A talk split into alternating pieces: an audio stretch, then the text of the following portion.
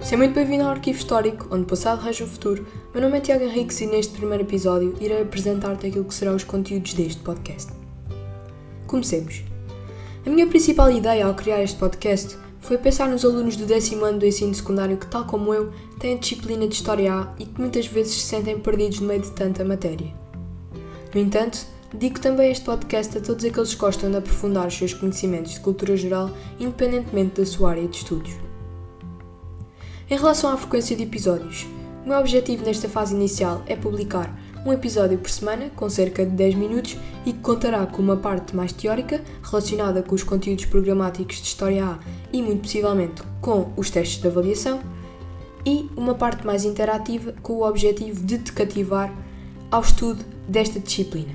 Esta parte mais interativa contará com informações de saber facultativo, ou seja, não obrigatórias para o estudo, para os testes, e que contará também com informações, por exemplo, eh, de sugestões literárias, cinematográficas, lendas, mistérios, factos interessantes ou documentários relacionados com a matéria abordada pelo mesmo episódio.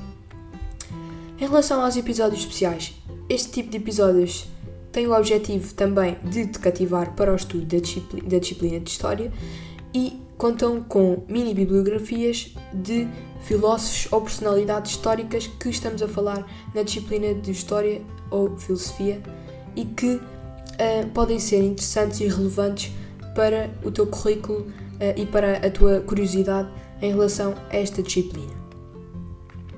Em relação à divisão do podcast, durante este ano ele estará dividido em três temporadas. A primeira relacionada com as raízes mediterrânicas da civilização europeia, eh, que corresponde à Antiguidade Clássica.